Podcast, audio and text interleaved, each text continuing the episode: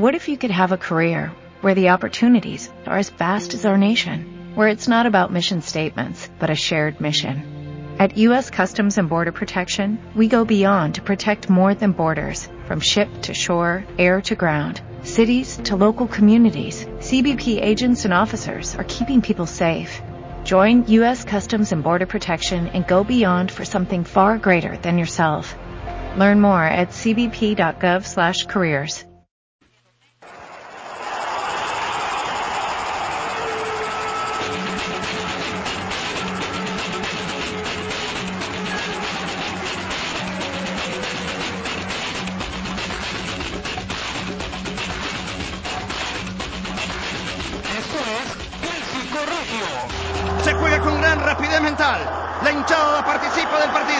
Se agitan las banderas. Esperó toda la semana para desatar el delirio y la euforia dentro de la cancha. Hola, ¿qué tal amigos? Buenas tardes, bienvenidos a una emisión más de este podcast semanal, ahora, por ahora semanal, mi estimado Jerry de, Clásico Regio, su servidor Isidro Ávila, y pues bueno, vamos a platicar un poquito de, de todo. Presento a mi compañero en cabina casual, ah, no sé, oye, en cabina de casa, no, no, y qué, qué bien nos tratan, la verdad, este, pero ya estamos aquí, mi estimado Jerry, ¿cómo estás? ¿Qué tal mi estimadísimo, bien ponderado Isidro. Ávila? Chupa López, pesazo. jugaba en Necaxa, ¿y te acuerdas? Ah, Chupa López jugaba en Necaxa y- Ah, sí, sí, y jugó en Tigres también, el Chupa López. el Chupa López. Y en Pumas. Hazme el reverendo, No, por mejor favor. que te lo haga el pelón de Espicio, que no vino hoy, un saludote al Oye, pelón de sí, Espicio. un, un abrazo al buen pelón. pelón, porque eh, su mamá sigue ahí un poquito complicada de salud, pero ahí va saliendo poco a poquito. Un abrazo para él, ahorita que nos acordamos. Y pues bueno, ya espero, espero que ahora sí, este, si Dios dispone, tenerlo otra semana con nosotros para platicar de, de fútbol. Pero bueno, el señor Chupa López, ¿tú te acuerdas de él, hombre? ¿Cómo no? Chupa López. Lo peor del caso es soy de esos jugadores que llegan, hacen goles y a los seis meses le dan las gracias y no te explicas qué, ¿Qué pasó? pasó? O sea, y- ahora sí, qué pachó. ¿Qué pachó? ¿Qué pachó? Y, y yo me acuerdo mucho porque en esa ocasión vino él a Tigres para una Libertadores. Así es. Y vino 2006. Y vino este jugador brasileño, no negro, alto, grande, fuerte, guapo, bien. Dicen que besaba bien y tenía bonita letra. Este, no, es cierto. eh, no sé si era Everaldo Barbosa. Everardo Creo que era él. Sí, porque el Didi llegó después. Exactamente. Sebastián El Pereira. Torote de Didi, pero bueno, es ahorita que me acordé de esos monos. Pero sí, fíjate qué cosas, ¿verdad? ¿Y cómo pasó Salvador Cabañas por Tigres?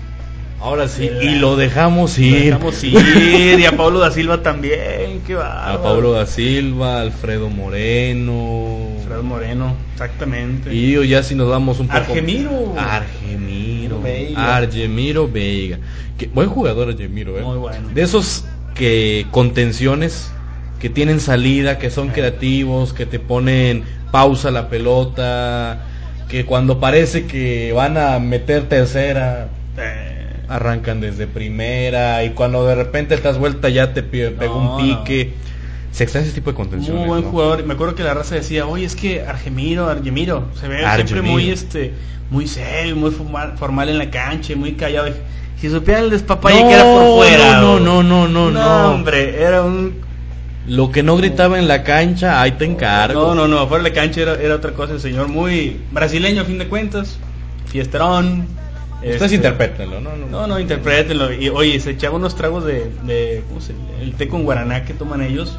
Andar Ah. un poquito hiperactivos para dormirlo como a los niños necios. Te tocó no, dormirlo, no, no. compadre. No, a mí no. Yo veía al primo de un amigo Ah, que es boxeador, este, y juega en Cruz Azul. No, ese es otro primo. es Ah, caray. pero, no, no, no. Oye, ahorita que empezamos con fútbol retro y, y recuerdos y eso, qué cosas, pero, mira nomás, lo que se encuentra uno haciendo recuerdos, pero, no, no, muy buen tipo Argemido hasta que, hasta que le dio las gracias a Miguel Herrera. ¿Te acuerdas que jugó un año con Miguel? Recién llegó Miguel. Así es. Y el club ya se lo tenía ahí de que Miguel, pues está esto, oye, es que no es mi jugador, ya está aquí.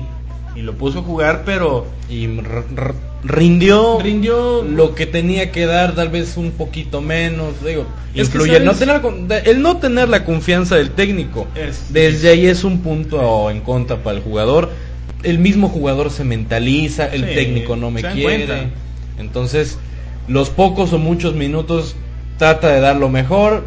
Si a la siguiente, si el siguiente partido te dan otros minutos, date por bien servido. Sí. Si saliste a la banca, da las gracias. Ya es ganancia. ya ¿verdad? es ganancia porque el, no- el no tener el, el no ser del gusto del técnico prácticamente es al jugador borrarlo. Sí. No nos vayamos muy lejos, un caso muy conocido de Giovanni Santos que parece que ya puede salir, al fin. Por fin. Bueno, bueno, bueno. ¿Cuántas veces no hemos visto, leído, escuchado que a Giovanni lo busca fulano, sotano, perengano, que lo buscan acá, que lo que y al Medio final, mundo, ¿no? Medio y al final de cuentas, ¿qué pasó con Gio? No, seguirá seis meses más en el Tottenham. ¿Y qué pasó con Gio? Seguirá seis meses más en el Tottenham. Calentando banca nomás. Y a veces, bueno, cuando bien le iba. Cuando bien le iba, porque a veces Ni eso. y Giovanni, ¿ves aquel punto que está allá arriba? Es- Bueno, ese no es Gio, es el que está todavía atrás, güey. Vas atrás en el palomar. Tú vas atrás en el palomar. No, ojalá, porque. Y fíjate, el que me, a mí me sorprende, yo no daba un peso por él, era por Carlos Vela, y ahí está metiendo goles y jugando. Y ya se perfila para ser el plus cuan perfecto refuerzo olímpico junto Fíjate. con el Chicharito Hernández. Y junto con Paco Meme. Paco Memecho. Paco Memecho. ¿Dónde, Ahora- ¿Dónde dejas a Uribe? No, no lo quiere, es que Oribe está feo, es lo malo. Ah, no, no, no, no. No lo quiero Yo leí un tuit muy interesante de Uribe eh, ayer, ayer en la tarde que... ¿Mm? Porque hicieron una lista de los futbolistas más feos a nivel mundial o en, o en la historia del fútbol. Sí. Obviamente en, listo- en, esa, en ese listado no venían jugadores mexicanos, porque se iban más a otros jugadores de otras nacionalidades, de otras épocas, eh, un poco más conocidillos, ¿no? Y alguien, un tuitero de, de Televisa, Oscar Guevara, publicó su lista de los más feos, a su parecer. Sí. Y entre ellos obviamente estaban Oribe, Filifelto Fulgencio, Ah, sí, como no. el, el cuchillo, creo que era el cuchillo Herrera, si no me equivoco, y los picolines. Ah, bueno. Pero bueno, yo, yo tengo mi punto de vista. A ver. No son feos, Entonces. son bellezas incomprendidas. Pero demasiado incomprendidas, ¿eh? Porque. No, no, no, Hay hijo, que tener un poco de empatía, digo. Todos podemos tener un hijo así. No, sí, sí, no, no vaya haciendo. Fíjate que yo a mí me sorprendía ya cuando en, eh, Oribe estaba en Rayados que había aficionadas que le gritaban, Oribe, estás bien guapo y te amo. Dije, maldito fútbol que da ese, ese, ese, este, ¿cómo te diré? Esa confusión a la mente que te hace... Pues mira, es que desde la tribuna se ven guapos, ya cuando te la acercas dices, Dices, ah, caray, ¿qué te pasó? ¿Qué le pasó en la boca? No, Dices, pues, en la cara, no, en la cara, no, de eso vive, de eso vive. No, no, no, está cañón, pero... No, no, oye, pues bueno, se lo llevaron a Oribe y ahora falta ver, a mí me da curiosidad saber a quién van a sacar de esa selección. Porque para mí que Alan Pulido es de los todavía candidatos a... Pulido se queda, te lo firmo. En serio. Se queda. Digo, no es que ¿Quieres- tengamos información ganar privilegiada. followers de Tigres. No, no, no, no, no. No, no, después de lo que pasó ayer, no, ¿para qué? No, pero yo siento que Pulido ya se ganó su lugar. Sería la verdad independientemente del color Una- sería de tu una preferencia, agachada. sería muy gacho que un Si jugador si no que si fue no determinante en el preolímpico, que fue campeón goleador en el preolímpico junto con Marco Fabián, lo co- le cortes las piernas de manera tan vil. Es que sabes que a mí lo que más es confianza, Jerry, es que el- también al cubo lo metieron con calzador. ¿Sabes que Este va, oye, el cubo no, no te ha dado así una tarde que ellos, bueno, a lo mejor metió un gol a América, un, un gol o dos. Pero yo no lo veo ni a él, ni a Fierro, ni al de Pachuca, este Carlos, eh, Marco Antonio, Mm, bueno. Mar- Marco Bueno. Marco Bueno. Todavía así como, o sea, le están, qué bueno que le están dando minutos, pero les están soltando una responsabilidad que todavía no pueden con ella, ¿eh? No, para- Creo que no. Para un torneo, digo, estamos de acuerdo que los olímpicos, que el olímpico, pero los Juegos Olímpicos no es un torneo avalado por la FIFA. Sin embargo, te juegas mucho a nivel mundial, te juegas mucho prestigio mucho a nivel prestigio. mundial porque no no cualquier selección va a una olimpiada. O sea, los que están calificados a los Juegos Olímpicos, estás hablando de los campeones de cada federación o de cada zona. Sí. O sea, lo mejorcito que hay a nivel mundial es lo que se va a reunir en el torneo de Londres. Y, Totalmente de acuerdo. Digo, si nos remitimos, por ejemplo, al grupo que va a tener México, muchos dicen es que es un torneo, es un grupo fácil. No es un grupo fácil. Corea ya te eliminó. Sí. Gabón es de los equipos africanos que te corren, for- son correlón. correlones, son fuertes, eh, No, oye, tienen y- juego aéreo. Y ahora sí que cuando ves estos eh, africanos por el físico y ves a los mexicanos dices, ah, caray, o sea, como que ellos sí les dieron crecilac. Sí, sí, sí, luego los ves físicamente y dicen, ah, este chavo tiene 30 años. Y sí. tú ves el acta de nacimiento, no, nací en el 90. Ah, la- caray, pues, ¿cómo estuvo eso? ¿A quién se llevaron? No, pero sí es cierto, porque En el físico, ahí sí siempre te contrasta un poco con la edad. Siempre estado el mito de, de que las actas de allá no sé qué cosa, que si son válidas, que si no, que si no hay. Pero el caso es que en cuestión física hay una diferencia muy notable. Tal vez, tal vez en la cuestión táctica sí México sea muy superior al fútbol de, de Gabón, ¿no? porque Gabón no es una potencia africana, no es un Nigeria, Ajá. no es un Camerún, un Egipto, eh, Sudáfrica, pero es el tipo de, de fútbol africano que te va a estar empujando y te va a estar buscando un, un contragolpe por velocidad, Sí. ablandarte con dos o tres pataditas, ubicas al jugador bueno y dos que tres hachazos. A ese es el fútbol de ese tipo de países africanos. Sí. Y luego el siguiente Suiza. Suiza es un fútbol de esas selecciones de tipo B europeas. No, no es potencia, pero tienen el tipo de fútbol que se practica en Europa, más elegante, más táctico, más disciplinado. El fútbol helvético tiene una combinación del alemán, una combinación del holandés, fútbol vertical, fútbol- digo, hablar del fútbol alemán y el fútbol holandés a nivel mundial es, es meterte. Con un grande. Claro. No, y digo, hasta un equipo de Suiza que siempre va a ser de mejor nivel que si volteas acá a ver a Guatemala, El Salvador. este, Ah, pero por ¿verdad? mucho, por mucho, la eliminatoria, ¿no? O sea, es un equipo que te va a dar, te va a exigir. Y digo, yo creo que por ahí hasta sí te puede ganar. Yo creo que De de los tres rivales, eh, los dos más complicados, digo, si los ponemos en una escala Sí. de dificultad, yo pondría Corea del Sur, Suiza y Gabón. El chiste va a estar en ganarle a Gabón y buscar el triunfo con una de las otras dos y Dios te bendiga. Con seis este, puntos estás del otro lado. Ojalá, sí, es, es que ese sí, tipo sí. de torneos con dos Ya. triunfos ya estás prácticamente amarras a un segundo lugar. Salvo que se den esas extrañas combinaciones de que a la jo- jornada 2 los tres, los cuatro tengan tres puntos, entonces dices, ah caray. O hemos visto casos de equipos que ganan los dos partidos y por una diferencia de goles se quedan fuera. Sí, exactamente. Ese es el detalle que tiene un torneo de esos de, de grupos. Pero bueno, yo siento que México tiene los argumentos suficientes para al menos avanzar como segundo lugar, de, incluso sin perder. Sí, sí, y digo, considerando eso que pudieras conseguir este un ganado y dos empates, también Cinco puntos muy buenos. muy bueno. Y ya ves que en esos torneos a veces hasta con cuatro puntos, un ganado, un perdido, un empatado y pasas. No te vas a arriesgar tampoco a, a No, eso, no, no. pero yo creo que lo ideal es eso, ¿no? Pasar con cinco puntos, te das por bien servido. Así es, pero bueno, creo que ya nos alejamos un con, poquito. Con esos de- cinco puntos y unos 200 dólares en el mall de ahí enseguida, Ah. me regreso como rey. No, no cierto. compadre, no, no.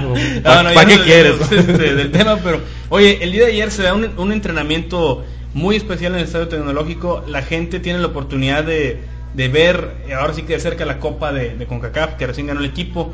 Organiza el club ahí una, este, una, una, conviv- no, una convivencia. de temprana- desde temprana hora, ¿Una ma- desmañanada? una desmañanada. Sí, porque sí fue desmañanada, ¿eh? Lo- Y- lo- y lo digo por los que fuimos a trabajar. Ah, ah, eso sí, no, qué bueno que tú anduviste por allá porque para que tú ahora sí que me cuentes más cómo estuvo ayer, estuviste más ahí, viste la raza, viste el trofeo, viste los jugadores, cómo estuvo en general el, el ambiente. Fíjate, para hacer un, un entrenamiento previo a un partido de liguilla, fue algo, para empezar, no sé si puedo decir inédito, histórico, porque estamos hablando de 25, poco más de 25 mil aficionados en un estadio de 33 mil.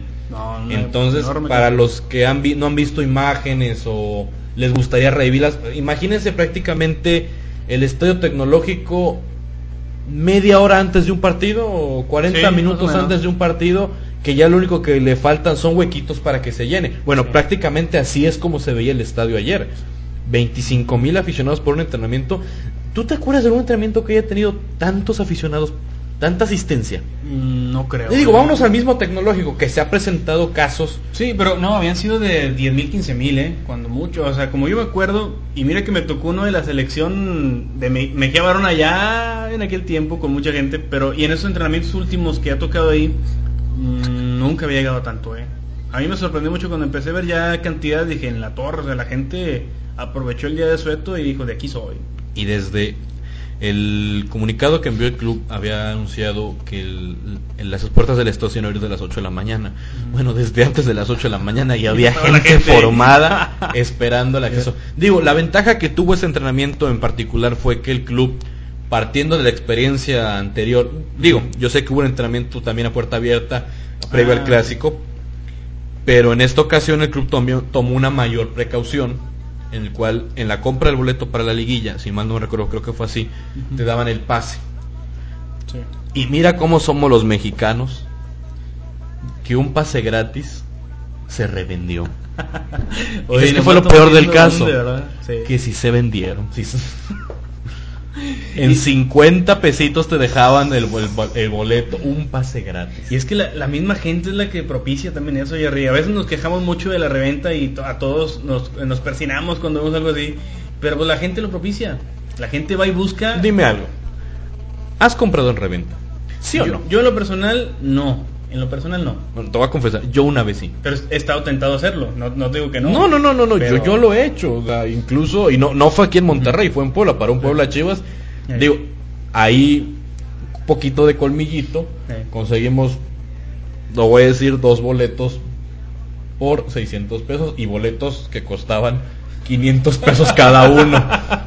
Ah, Yo creo que agarramos al revendedor ya desesperado, ya se quería Digo, ir. Se me van a quedar estos boletos. Se van a quedar, que le dije, yo unas traigo 600. Tú dices. Y 600 por los dos. Pues tómalos, compadre. Y voy viendo el valor y dije, ah, mira, 500 por boleto. Bueno. Bueno. Es que eso no fue reventa, Jerry. Eso fue una ganga. o sea. Digo, pero a final de cuentas, no deja de ser reventa. Sí. Y sí, como dices, uno Nosotros lo buscamos, propicia. ¿no? Uno lo propicia. Es como lo, lo- con el caso de las drogas. Sí. ¿Quieres acabar con el narcotráfico? Dejan de consumir drogas. Exactamente. ¿Quieres acabar con la venta clandestina de alcohol? Deja de vender, de, de, de toma- de consumir alcohol. Sí, de ahí yo creo que la gente tiene mucho que ver en, en eso. Y fíjate que me acordaba estos días reflexionando esos días que vas en el carro manejando y pensando cualquier cantidad de cosas. Y que fíjate cómo somos los mexicanos que a veces también nos quejamos mucho de, tanto de Tigres y de Rayados principalmente, de los baños de los estadios. Es que cómo es posible que tengan ese tipo de baños, que gente... da, da, da. ¿Y quiénes son los primeros que deben de cuidar esos baños? Los usuarios. Y es lo que menos hacen. Entonces, siempre estamos esperando que la otra persona, en este caso los clubes, hagan. Cuando de aficionado, o sea, tú sabes que los cambios tienen que empezar por uno mismo, Así es. pero no siempre estamos dispuestos a iniciar ese cambio. No, estás esperando a que el vecino lo haga y Sí. a ver si el, y el vecino está esperando a que el, El otro otro vecino lo y ahí haga. te vas, y es un cuento de nunca acabar. Y, y así pasó con la reventa también. Va la gente que no, al cabo ya encuentro este boletito para entrar y te vas y buscas. Y ahí lo buscas y vas caminando al estadio, sea universitario, sea tecnológico. Y ahí vas caminando por el estacionamiento y de cómo, primo, y de cuánto, y cuánto es lo menos. Y ahí empieza el regateo. y- Ya empieza el regateo y al final de cuentas es un mal, como dicen, no sé si no sé si esté bien dicho, es un mal necesario. Sí, definitivamente.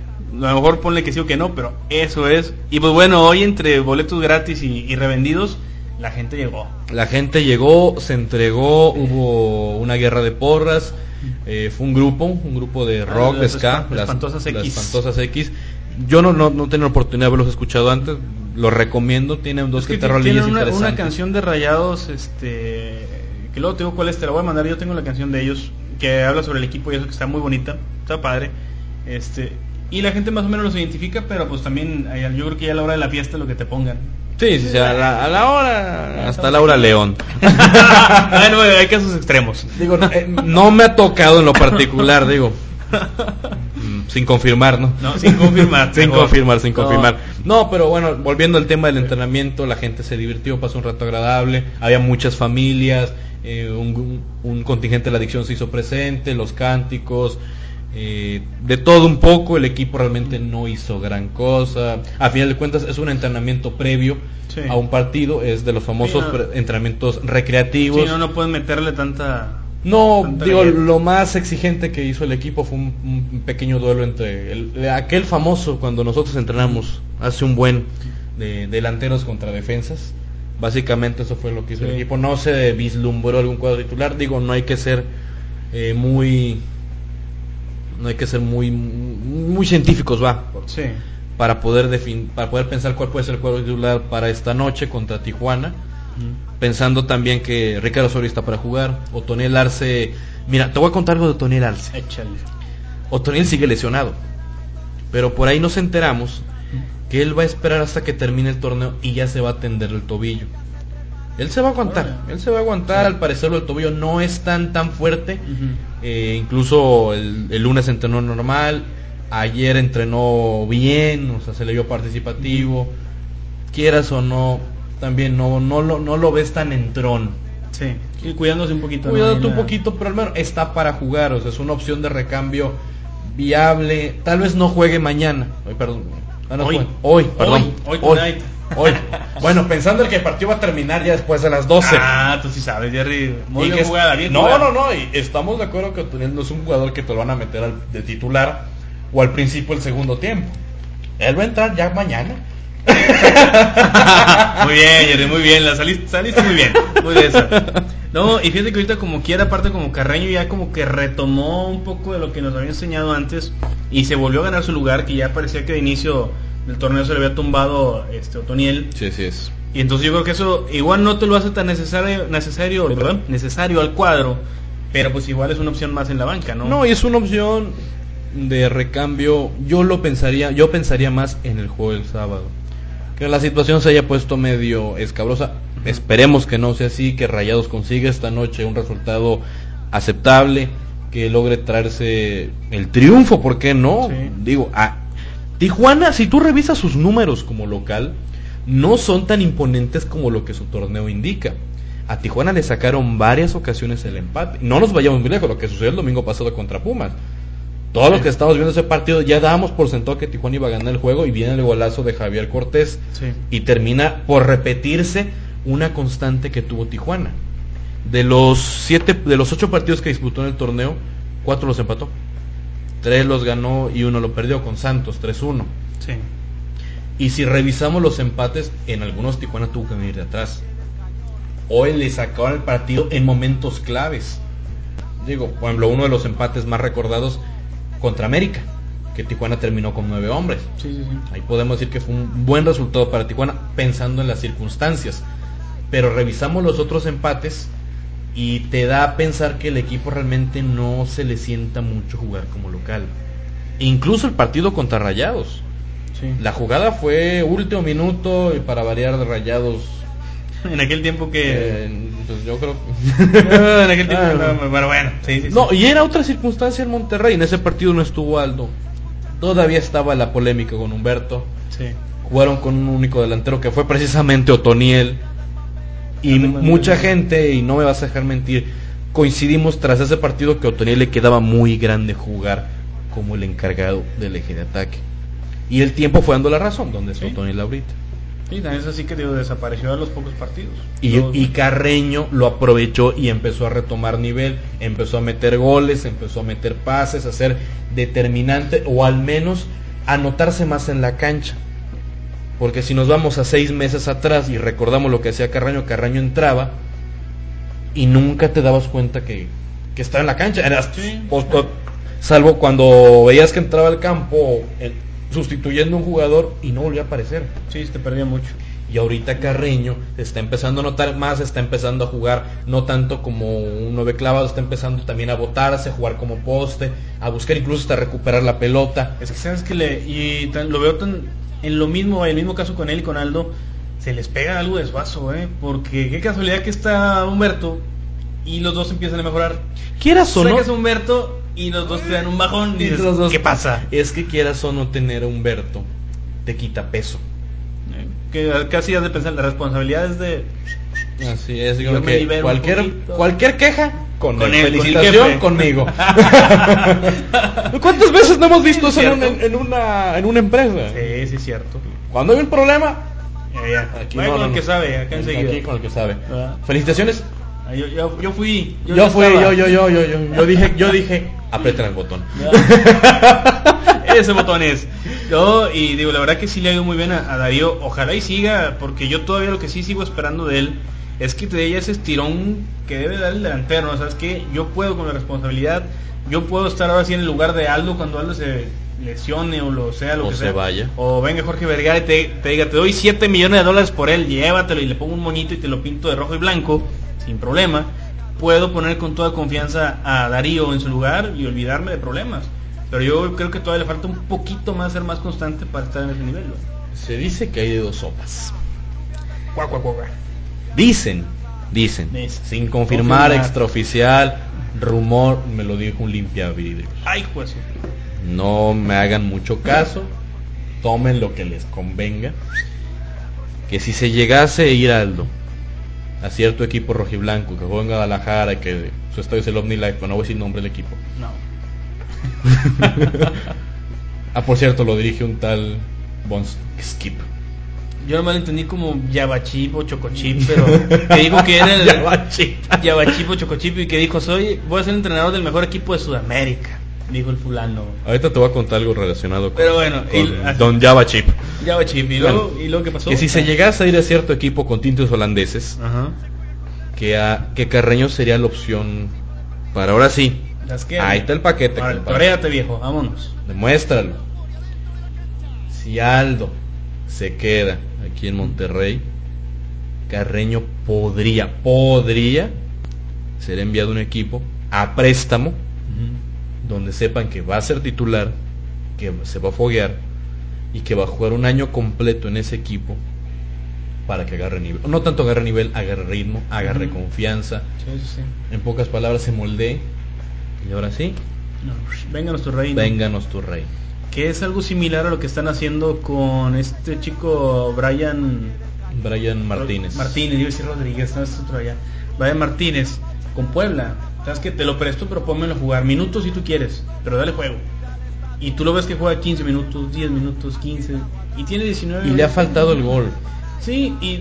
Lamentablemente. y aquí, tú lo viste que en las inferiores de Rayados era goleador. O sea, Ah, él fue, gol. él fue bicampeón de la sub-20, Sí. bicampeón de goleo, Sí. antes de irse para el Puebla. Digo, nada más yo, al, al menos lo que le veo de positivo es eso, que esté sumando minutos, le falta el gol como bien dices, pero ahí va, al rato este, ya agarra un poquito más de colmillo, experiencia y ahí lo tienes este, mientras como reserva, ¿no? Así es, es- digo, realmente Brian es muy buen jugador, a mí se me hace un, un prospecto delantero muy bueno.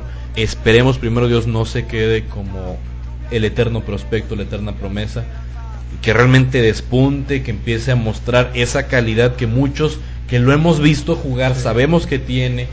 Digo, no eres un bicampeón de goleo De casualidad. de ¿verdad? casualidad y más en una división que es muy peleada como una sub-20. Así es. Porque todos los que están en una sub-20 saben que es el último trampolín para, el, para llegar al primer Y- equipo. Y, si no es ahí, adiós viejo. Exactamente. Digo, o una de dos de la sub-20, o bajas a una primera A, o agarras un primer equipo. Y ya que después hasta el primer equipo es, ahora gánate el lugar en el primer equipo. Así es. Pero bueno, el saber que ya estás en- arriba que eres de los chavitos que tienen de la confianza del técnico y es ganancia. Porque es que de un momento otro vas a poder tener minutos, vas a poder jugar. Como sucedió con el mismo Carreño. Sí, sí, sí. sí. Carreño de la nada lo mete en un partido, debuta contra indios y mete un gol a pase de Ayoví. Y quieras o no, ah, caray, ¿y este chavito quién es? Sí, ya volteas a verlo y, dices, Y ya volteas a verlo y vuelve a meter otro gol. Y entra y vuelve a meter otro gol. Entonces, lo que le falta, yo insisto que lo que le falta a Brian es que ya anota su primer gol en primera, en el máximo circuito. Ahí empieza a dar pasos. Y ahora vamos a empezar a ver si realmente despunta o se queda. Y fíjate, este, ahorita que dices de eso de la, la primera impresión de un jugador, me acuerdo mucho porque me tocó estar en ese partido, un amistoso en Indios con, con la Volpe, eh, Monterrey jugando con la Volpe. Y estaba Allá, ¿verdad? Allá. Sí. Estaba jugando este muchacho de, de defensa de Rayados. eh. Ay, ¿cómo se llamaba? Oscar, Oscar Recio. Oscar Recio. Oscar Recio. El cuñado recio. Entonces, ah, caray, ¿por qué? Luego te explico. Ah, bueno, platicamos, eh, eso va dentro del, del corte. Oye, ya vamos llegando a 30 y no damos corte, ahorita damos corte. Este, estaba jugando él la golpe y ¿sabes qué? Déjame pruebo a este muchacho. Se ve que en los entrenamientos es bueno, tiene buena presencia, no es feo, puede tener admiradores, lo voy a meter. Lo pone de lateral izquierdo y de ese lado estaba jugando eh, precisamente, entre comillas jugando porque no dio más, Chitiba. Andrés Chiti. Estaba- le, le toca ese lado De hecho fue el que les metió goles, ¿sabes? Sí. Entonces en una le toca a este muchacho donde va Chitiba, este, le toca la bola larga y Chitiba da el esfuerzo y hace como que no va a llegar a la bola y ya cuenta van los dos así en contra de la bola. Donde este afloja el paso, este recio afloja el paso, le sale un sprint a Chitiba, ¿verdad? De cuenta que si de, eh, ¡pum! se le fue como por 5 o 6 metros. No fue esa la jugada del gol. Capaz que sí, ¿eh? Porque yo te digo porque yo me yo fui ese partido. Ándale. Me tocó Que se me hace que fue la bendición de ese partido y la jugada entró por la banda de derecha de Chitiba.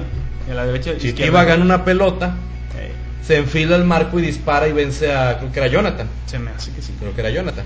Y fue fue todo lo que fue todo lo que hizo Chitiba Y en el partido. cuenta, y- no, sí fue la del gol porque yo me acuerdo que estaba ahí y volteo y veo a, a Recio y Recio así como que "Ching, ya vale que y la golpe acá de, ajá.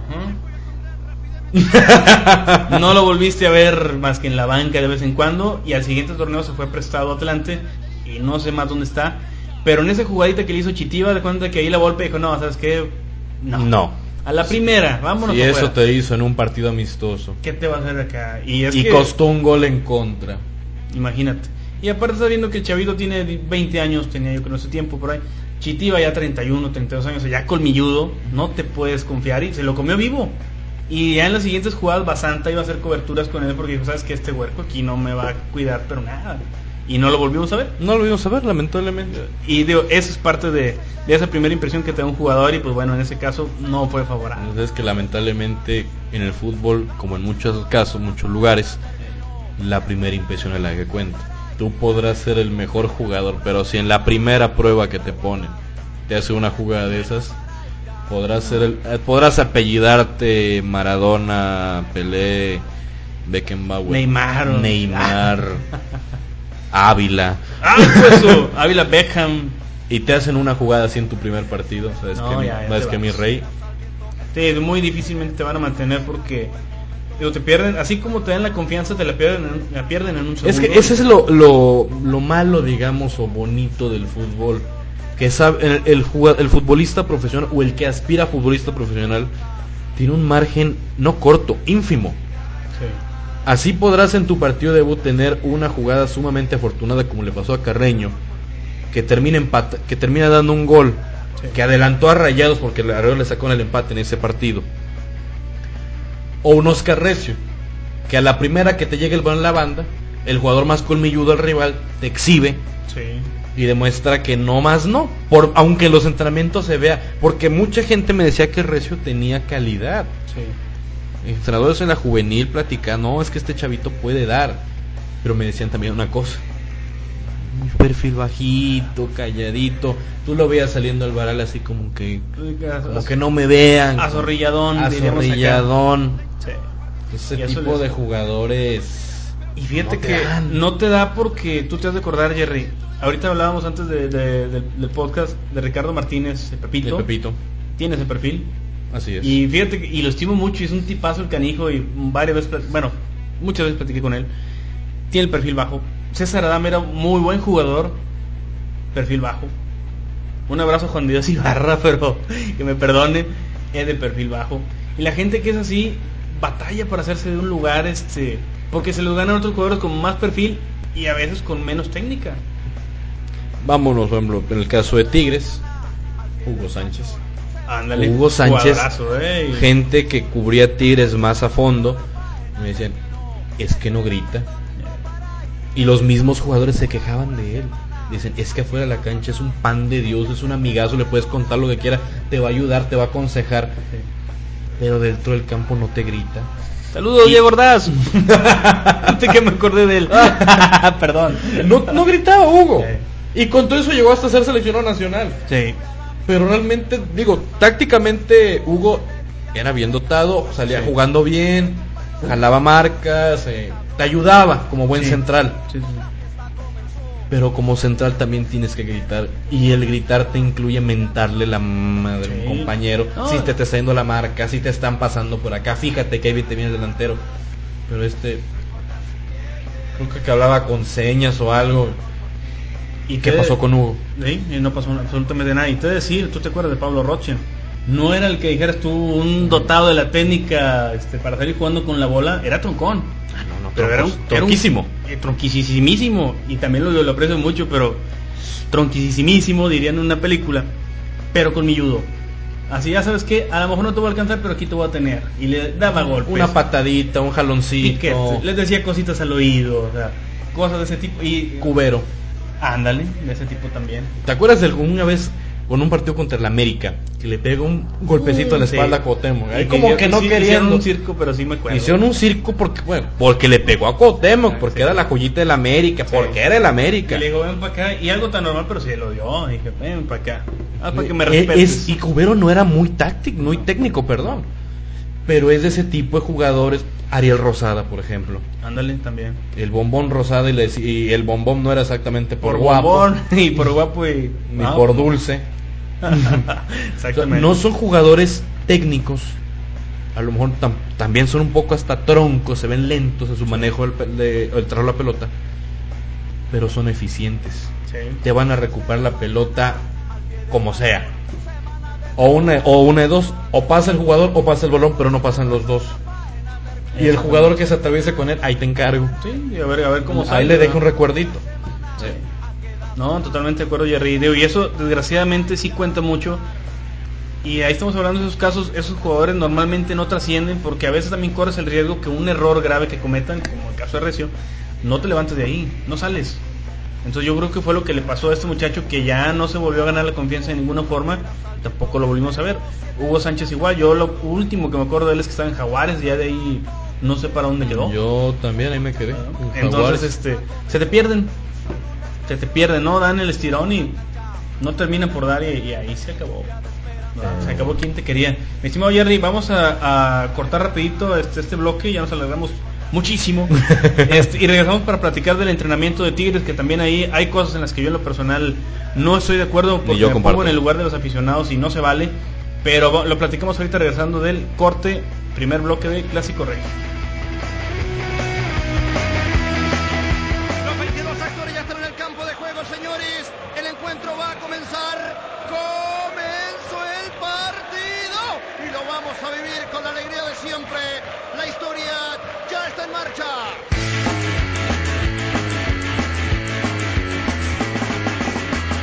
Bueno, ya estamos de regreso para el segundo bloque, después de haber soltado toda la, los, la carrilla y los chismes en el intermedio.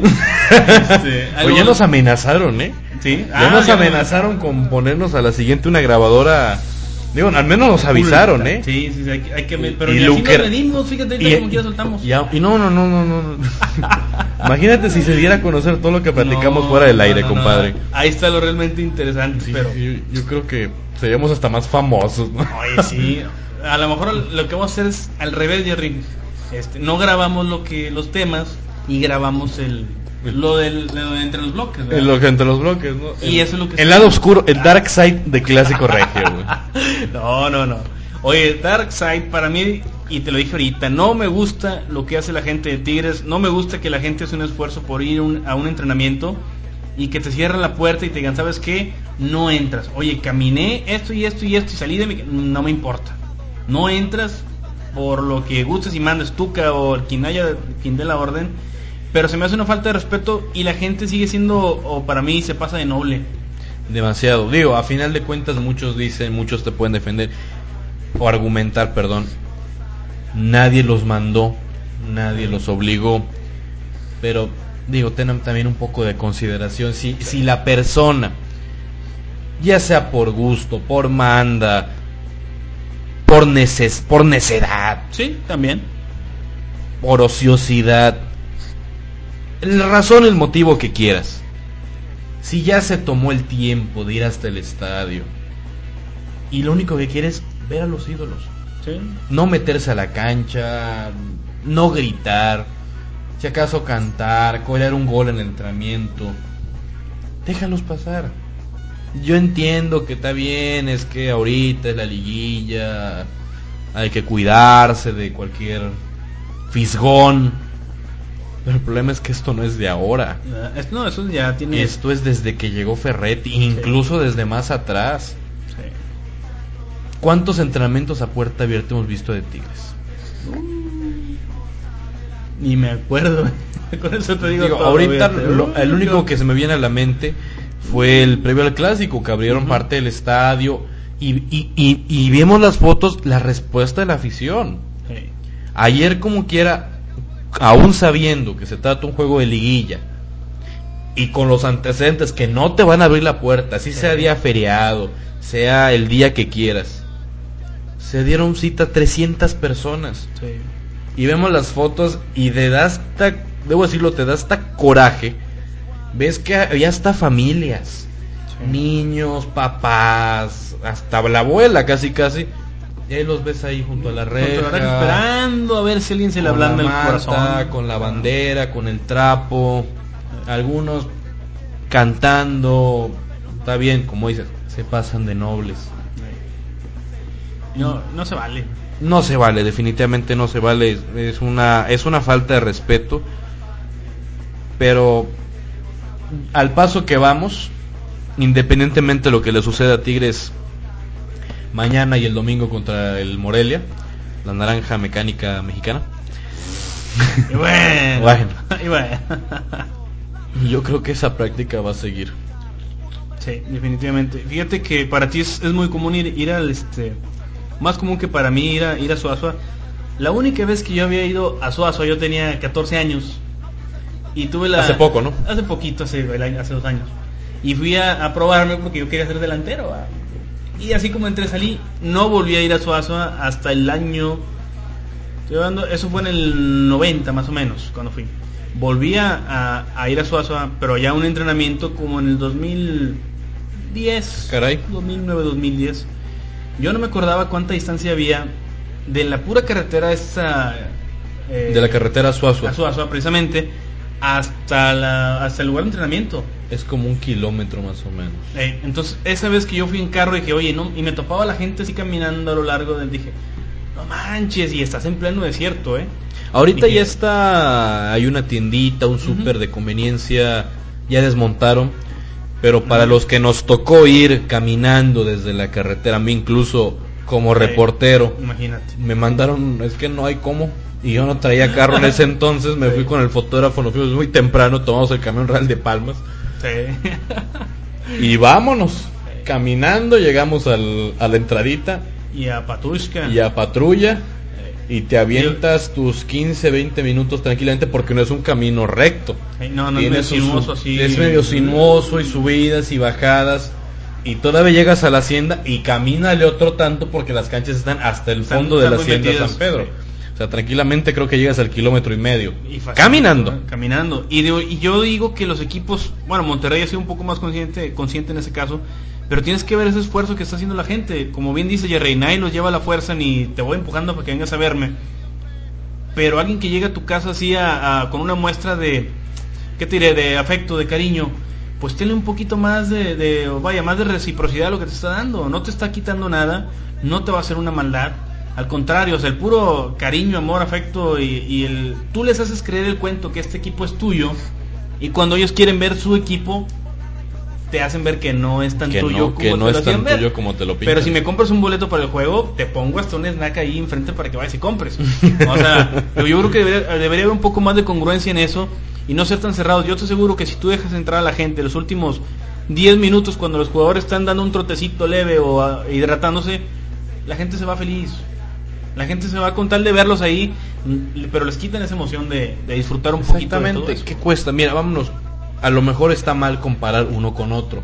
Mucha gente nos ha dicho, y, y tienen ju- con justa razón, eh, una cosa es lo que haga fulano y la otra es lo que haga perengano. Y las combinaciones siempre van a ser malas, pero en este caso es a fuerzas. Sí, Rayados ha entrenado a puerta cerrada y con gente. sí. ¿Qué pasa? ¿Qué hacen? De 9 a 10 el equipo entrena táctico. Hacen el interescuadras, trabajan lo que Bucetich quiera delimitar. 10, 10, 20 está entrando la gente al estadio. Sí. El equi- entras, algunos ya están sentados, otros ya se metieron al gimnasio, algunos otros están trotando, estiramientos, están peloteando, los típicos tiritos a gol que siempre hacen hasta el final. Sí. Y la gente se va feliz. Sí. Y les pusiste que del entrenamiento nada más vieron un 10-20% de toda la práctica. Sí. Y la gente cree que vio toda la práctica. Y con eso se van Y se van pandas y felices y llenos de...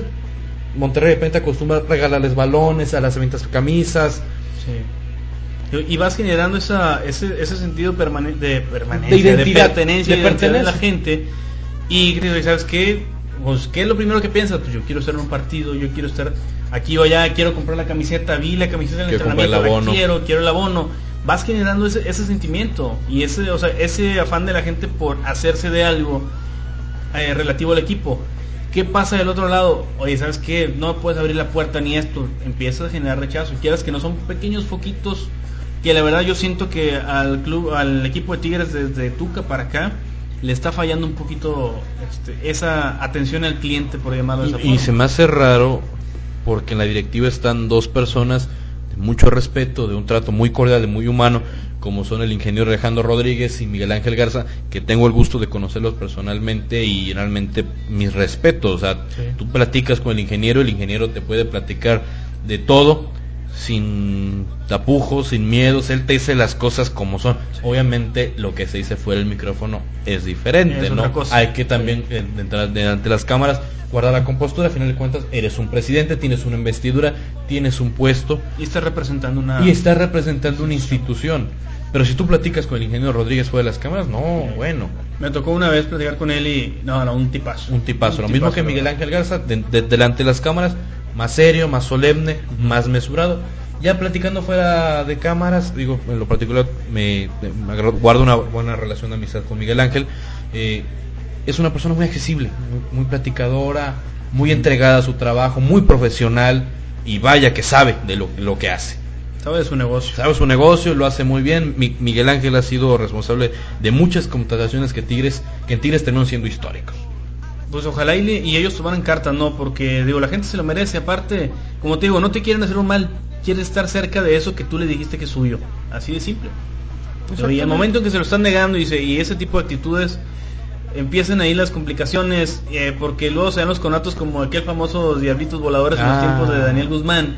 Y ahí sí les das con toda la raza, pero pues así como das, este, también hay que recibirlos, hay que tratarlos bien. El detalle es que ese tipo de situaciones como lo de los diablitos o como lo que sucedió con, contra Toluca, que la gente empezó a...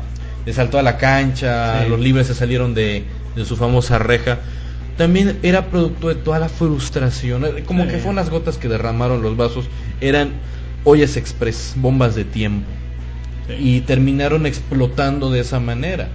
No nunca voy a justificar una agresión, jamás la voy a aplaudir, pero en este caso puedo decir que digamos se entiende porque era algo que se veía venir. Por tanto ti- tantos años de malos manejos, de prácticamente pasarse la institución por el arco del triunfo y hacer una fortuna Sí. a cuenta de un equipo de tradición, eh, un equipo muy querido aquí en la ciudad, que ha sido campeón en México, que tiene su historia. Pues la gente tarde o temprano va a reaccionar de esa forma. Claro, nunca va a ser bien visto y por supuesto también que haya fama y, Y échate y a- échate a dormir, ¿no? Pero bueno, o sea, también eran situaciones, se compaginaron varias cosas. En este caso, ¿qué te va a hacer un aficionado sabiendo que es campeón, que Sí. está en la liguilla, que puede ser bicampeón, independientemente del nivel que tenga el equipo en este momento, que es otro punto que vamos a tocar más adelante? Eh, es diferente. O sea, en estos momentos los dos equipos regios viven años de bonanza que creo que son inéditos en la, historia, en la historia de las dos franquicias. Sí, sí, sí. O sea, ¿cuántos años los habitantes de aquí de Monterrey deseaban ver a sus dos equipos como invitados constantes a la liguilla? sí. Me acuerdo una vez escuché en una transmisión, eh, no sé si fue aquí local o nacional, que la afición de Monterrey antes exigía que califiquen a la liguilla. Y calificando se dan por bien servidos. Sí. Ya independientemente si te eliminan de buenas o primeras, tú ya calificaste, ya cumpliste. Y después no, ya calificaste, ahora cúmpleme. Ahora quiero ser campeón. Y ya que eres campeón, ya quiero bicampeonatos y ya quiero que pelees. No, y es que tiene, mira, y yo todavía lo pienso, Yare, el club de Tigres está, está en deuda con su gente también desde el momento en que, fíjate, qué nobleza de gente que cuando yo criticaba que Tigres regaló su pase de Libertadores a Unión Española, se los puso en bandeja y les puso un moñito y todo y les echó la bendición cuando se fueron. Tú le decías a la gente, oye, es que mira lo que te está haciendo el equipo, te están viendo la cara regalando un pase y después diciendo, no, es que queríamos pero no pudimos. Y la gente te decía, el ingeniero sabe lo que hace. Miguel Ángel sabe lo que hace. El Tuca sabe lo que hace. Oye, están regalando. No, no, yo confío en ellos. Oye, caramba, retribuye un poquito de esa confianza que te tienen aún con los portazos que les has dado y dales un poquito de cariño. Ahora, lo dijimos en ese tiempo también. Si tú dejaste la Libertadores, el objetivo era, ser el, era el bicampeonato. Ibas a apostar todo lo que tenías al torneo local. Ahorita estamos viendo que igual no sabemos qué va a pasar. Pero sí estás viendo que el, el bicampeonato yo lo veo medio tembeleque, ¿eh? no lo veo tan a la segura este como hace momento- dos meses. En este momento de los ocho, Es el... es uno de los más débiles. Sí. Digo, sin demeritar a un Jaguares que es el octavo general, a los Cholos que es el séptimo, al Pachuca, Pachuca. Que es el sexto, pero de los ocho, Cholos entró ganando, bueno, no entró ganando la liguilla, pero entró una inercia y algo y algo muy importante que tiene Cholos y que ha sido fundamental en torneos anteriores Cholos tiene mucho que ganar y nada, que perder. Porque si recordamos cuando empezó el presente semestre, ¿cuál era la misión de Cholos? Salvarse. Y Mohamed lo decía hasta el cansancio. Yo no pienso en liguilla, yo únicamente pienso en sumar los puntos suficientes para asegurar la permanencia. Si calificamos, es un plus. Pero aquí que la gente esté consciente que este equipo no va a buscar liguilla. Va a buscar salvarse, va a buscar afianzar a la franquicia en primera división. Y ya después, si nos alcanza, buscaremos calificar. Tan es así que a Cholos no solo le alcanzó para salvarse, sino para quedar entre los ocho primeros, jugando bien, mostrando empaque, un fútbol ordenado, con ciertas facturas como cualquier equipo las tiene, con detalles propios de un equipo que también tiene un año apenas, menos de un año trabajando junto, que sufrió una renovación muy grande cuando ascendió, incluyendo un cambio de técnico. Digo, también ahí tiene que ver mucho la mano del técnico. Y te voy a ser bien sincero, Jerry, cuando llegó Mohamed yo dije, adiós, fue un placer haber estado en primera con usted. Dije, este equipo se estoy va de acuerdo, yo estoy de acuerdo. Yo no daba un peso por él. ¿eh? es que tú veías los números de Mohamed los anteriores equipos, realmente eran números malos. No te asustaba, pero ni salvo, tantito, ¿eh? salvo los números que tuvo en Morelia en su primer relevo, eh, que llegó a ligar partidos, que salvó la temporada, no me acuerdo si calificó o no, pero lo, lo, retuvieron como técnico y al de buena sorpresa del torneo le dijeron muchas gracias. Sí, sí, sí. O en Veracruz, que dirigió dos partidos y le dieron las gracias. O sea, realmente no, no, tenía el cartel como para... Tenía Yo no veía cómo llegar acá. Digo, traía también lo que he hecho con, con el huracán. Sí. Eso te daba, muy, te daba así como que, ok, pero no es la misma liga. No es la misma liga. Allá en Argentina son dos o tres, cuatro equipos que siempre están peleando el título y los demás son meras comparsas que solo están peleando porque era ahí media tablita y ver si pesca un pase a Libertadores. Se acabó. El resto de ligas de Boca, San Lorenzo, Estudiantes, Independiente y el que se Vélez y el que se cuele. Sí. Sí, la verdad hizo un muy buen trabajo, tuvo la visión y que en un principio a mí también se me hizo, oye, cortó a Dairo Moreno, el colombiano, que te había dado unos golazos y una muestra de que podía, pero en su vida personal sí está canijo. Ya tenía... Ese detalle de Dairo. Fíjate, cuando él llegó a, Tijuana, yo comentaba con este Gerardo López Olvera, él está en, eh, Canal 52, creo que es. Ah, sí, un saludo. Y, platicaba con un saludote y le decía, oye, ¿sabes qué? Este jugador, esto, esto y esto y esto. Eh, y me decía, es que yo no he visto notas de indisciplina. Le digo, ya han salido en Colombia algunas. Le digo, tiene problemas de su forma de ser. Llegó, este hizo dos, tres golazos. En el individual muy bueno, nunca lo había acoplado conjunto. No, no, no, Nunca se le vio eso. Llega el, medio torneo y lo cortan. Dije, ah, caray, sorpresivamente le inventan un accidente, no sé dónde. En Colombia. En Colombia. Y lo agarran los Caldas, ¿sabes qué? Yo lo quiero.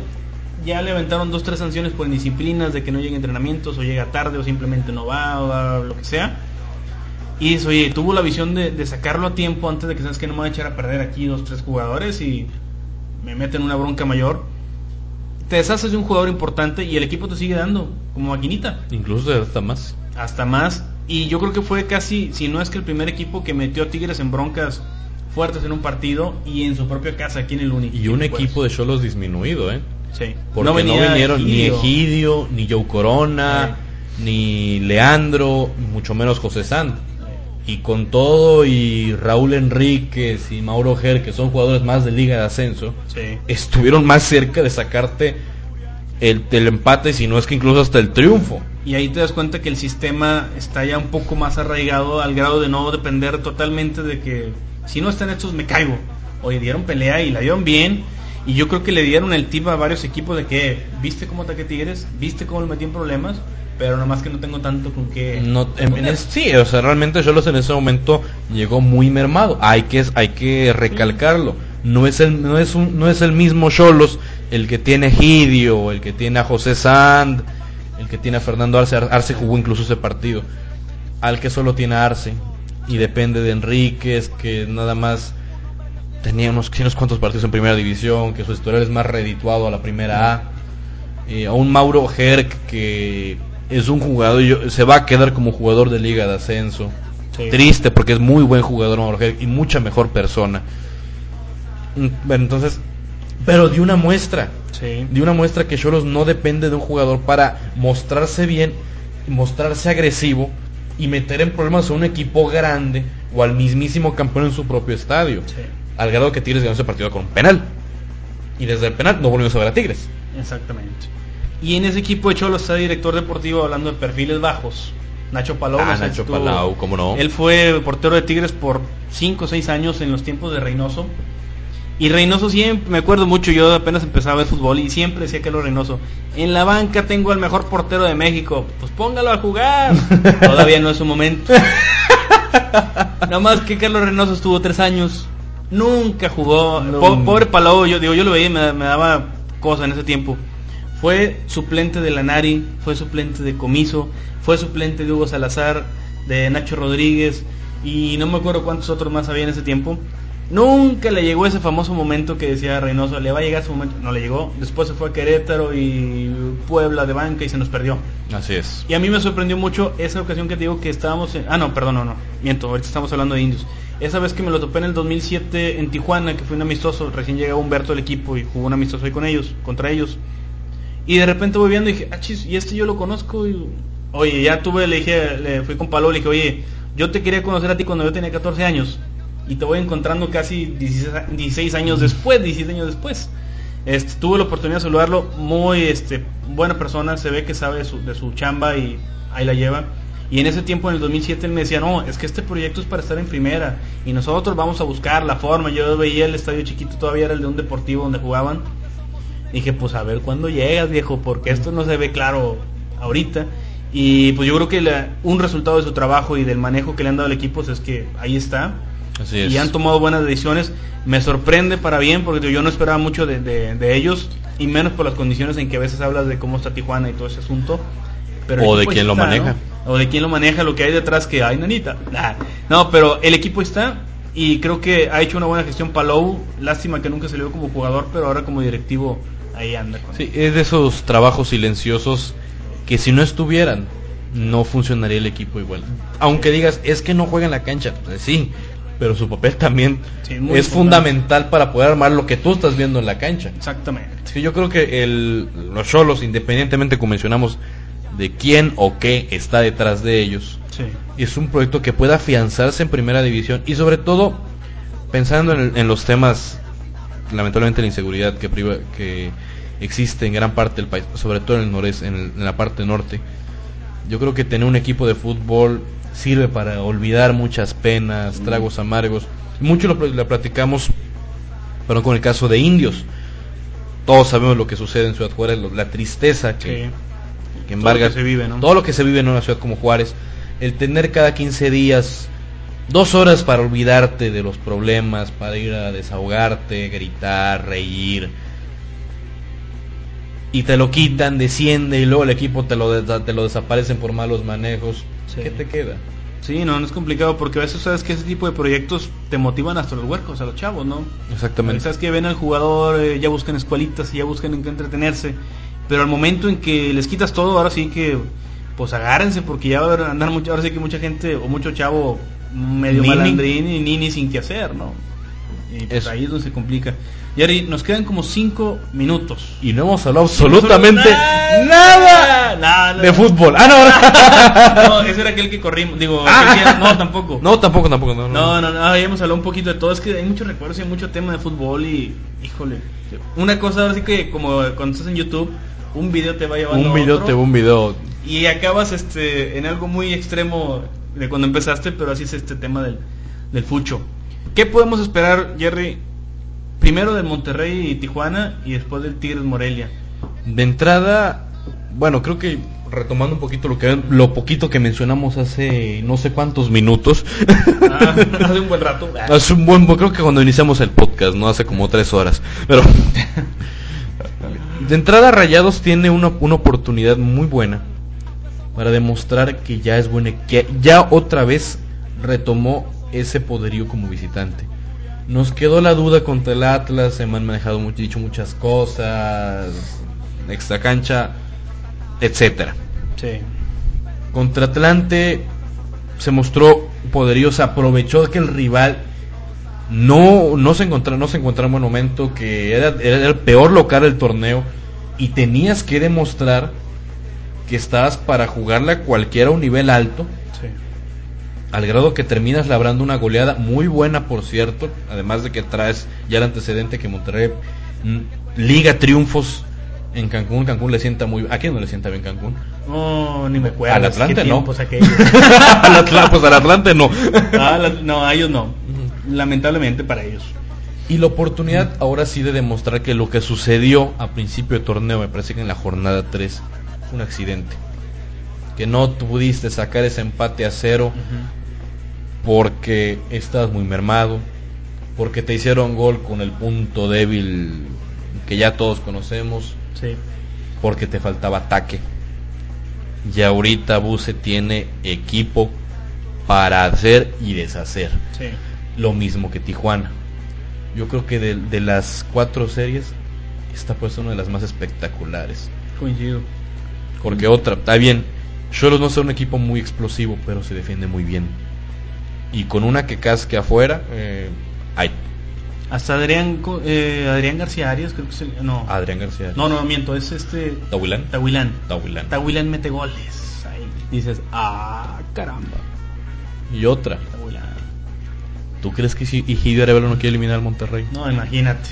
Mandar, pero si normalmente decimos que es como un perro, mandar como perrote. Mandar como. Mandar sobre la idea y no, no, jugadorazo, mejor persona. Hay que seguir muy de cerca a Ejido Arevalo hoy en la noche y el sábado.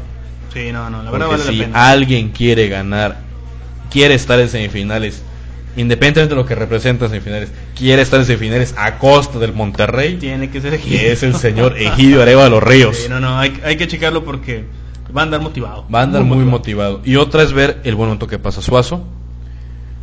Qué tan determinante. Una pregunta, antes de que ¿De dónde están sacando que Suazo, que, que le faltan más goles a Suazo para superar a Bahía? Esos Oye, 96. Traen un despapalle. Porque el club, para el club, son 91. Sí. Ya después alguien sacó que de, copa de aquí, de copa de allá, y, de, dije, ah, cara, y eso Si fueron 90 en liga y uno en CONCACAF, no sé dónde están sacando los demás de CONCACAF. No, no, y si el club lo tiene como oficial 91, esos son. No hay, no hay por qué buscarle, pero de repente hay gente que le gusta moverle y buscar aquí y allá y se hace la confusión, ¿no? Y pues mucha gente también se va con la idea. Sí, sí, sí, se ha hecho una muy buena polémica porque, por ejemplo, si Suazo mete gol hoy en la noche y mete otro el sábado, va a romper la marca oficial del club. Sí, que es la que realmente importa. Que es la que realmente importa o es la que está escrita y guardada en los archivos del, del, eh, del Club Monterrey. Sí. Pero hay gente que está... es que yo no he sabido dónde salieron esos seis goles. No, ni yo, digo, empecé a ver los tweets hace poco y dije, ah, caray, dije, ya le empezaron a revolver aquí y allá, pero... Y aparte, digo, yo creo que no nos vayamos lejos, Jerry. Hay gente que se acuerda de, Milton Carlos. Milton Carlos. De Rubén Romeo Corvo. Hay gente que se acuerda, obviamente, de, de Bahía porque nos tocó un poco más para acá. Me atrevo a decir que el jugador de la historia ahorita es Suazo. Me atrevo a decir por encima de todos ellos, ¿eh? por lo que le ha, le ha dado al club, por el tipo de jugador, por la técnica. Inclusive, o sea, quedándose dos, tres goles antes, el club no ha tenido mejor jugador en su historia que Humberto Suárez. Yo creo que podemos decir que en el caso de la delantera, la delantera o un delantero del club Monterrey va a ser el antes y el después de Humberto Suárez. No, no, hizo, ha hecho totalmente época y... Y, lo va a seguir haciendo, o sea, Suazo va a... Y supongamos, ok, te doy los 96, los va a superar. Suazo tranquila, le queda un año y medio de contrato. En eso y medio, si mínimo llega a los 100 goles. Mínimo. Que te mete dos goles más, tres goles más en esta liguilla. El siguiente torneo te mete unos 5. Y se acabó. Y se acabó. Y el siguiente torneo te va a meter otros 5, o 3. Ahí están los 100 goles. ¿Y quieres más? No hay bronca. No, no, no, no. Es que muchos, mucho va a quedar. Y de, de, de nosotros se acuerdan. Cuando anote dos goles en. Ya sea hoy, el sábado. Dios quiere una, una posible semifinal.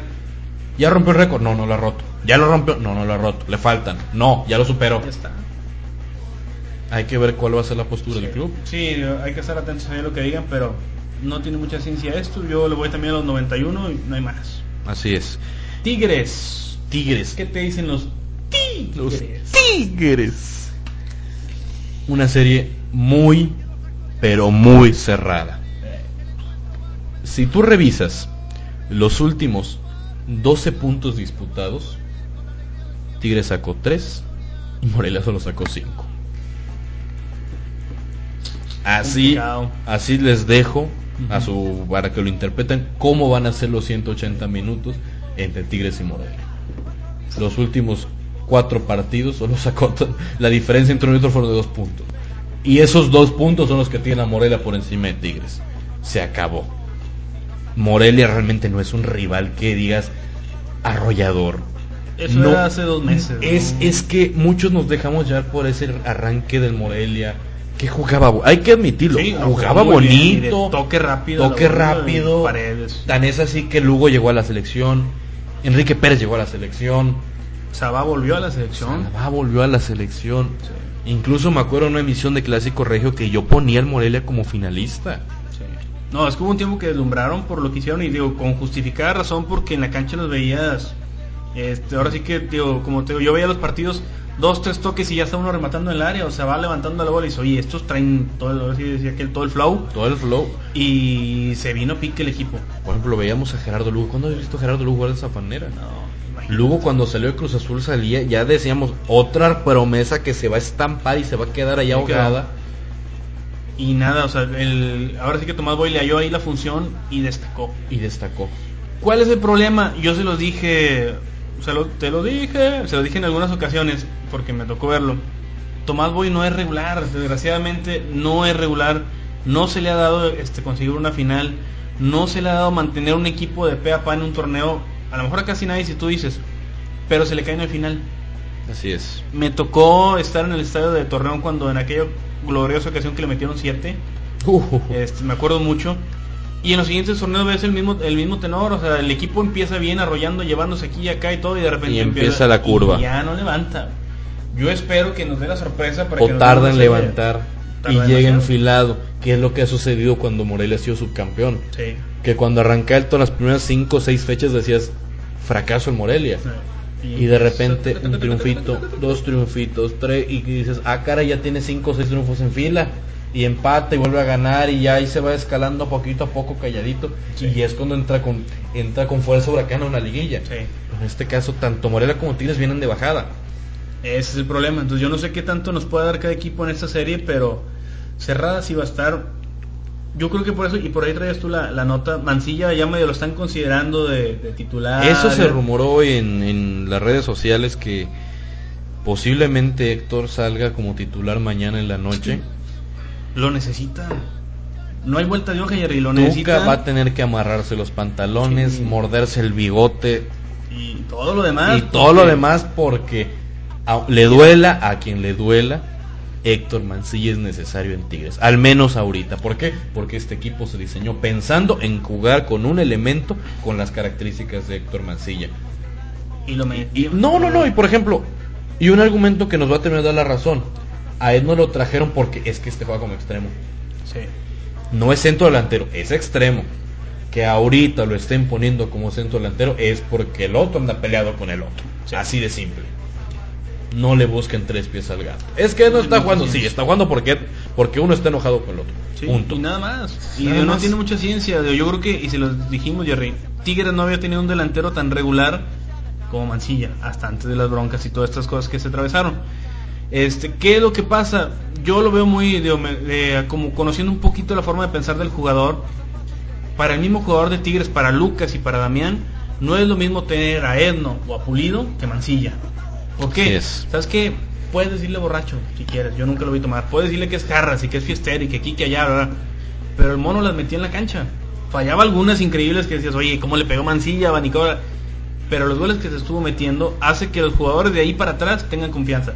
¿Sabes qué? Échasela a este fulano. Está de cazagoles o lo que sea, se bota más. Una va a meter. quieres, pero a alguno le va a caer y le va- es más, le puede pegar choco y la mete. Déjalo.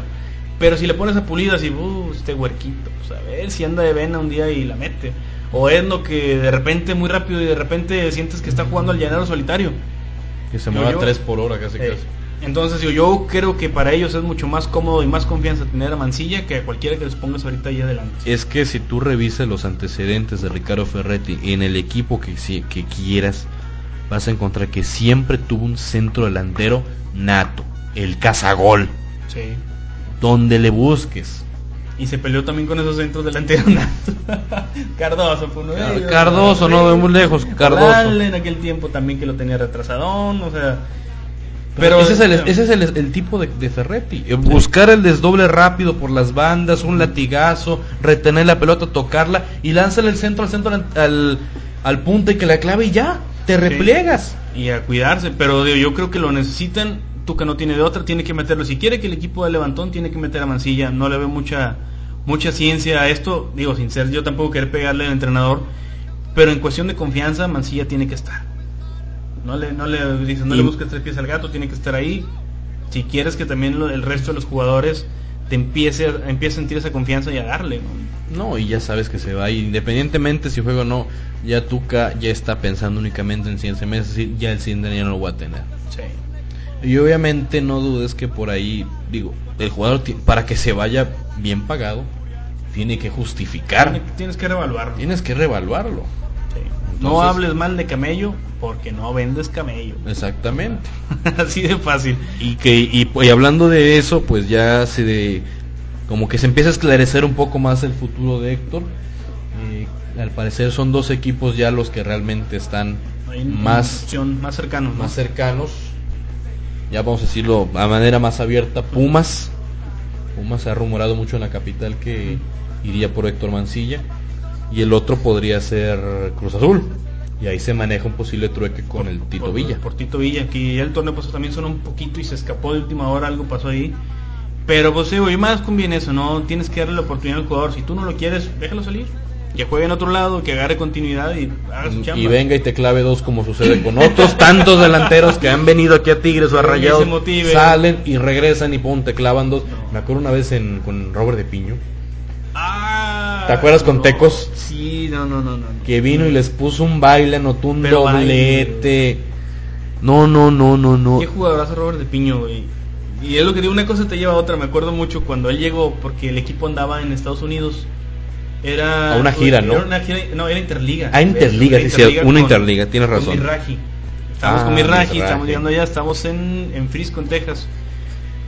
Y, oye, un tipazo Robert de Piño, también brasileño, a fin de cuentas.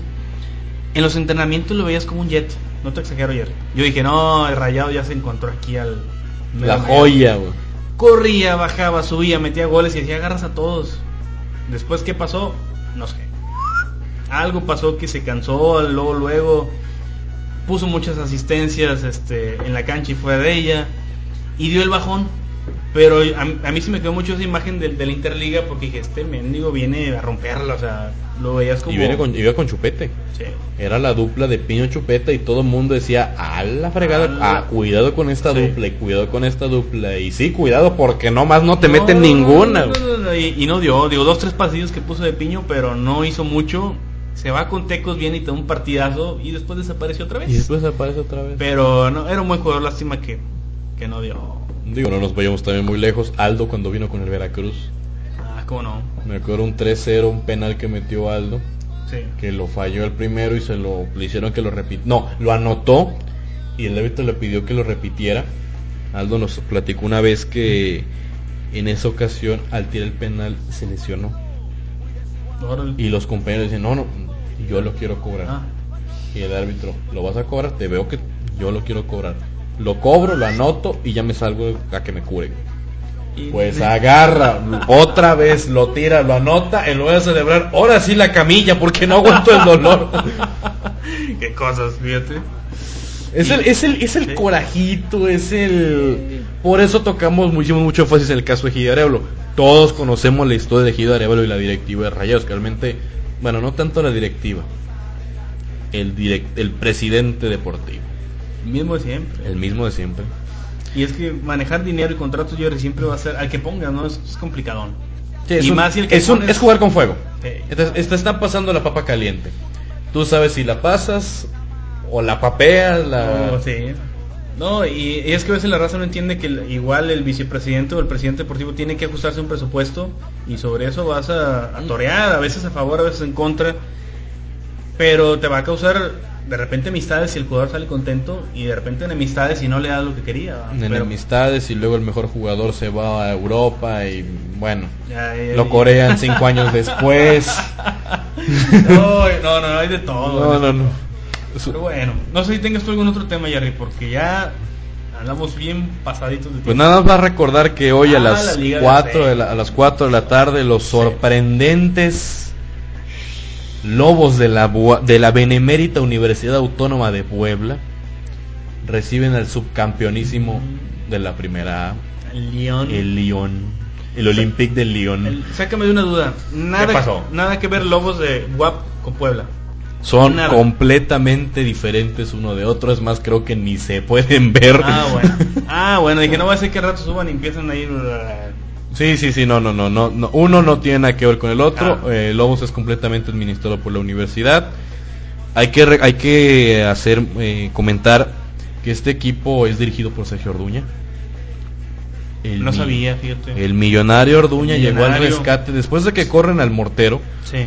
Eso sucedió precisamente muy anécdota, muy, muy anecdótico. El día que están en el nuevo estadio, el Estadio Olímpico de la UAP, reciben a Necaxa. Necaxa les pega 1-0. Fíjate cómo son las cosas.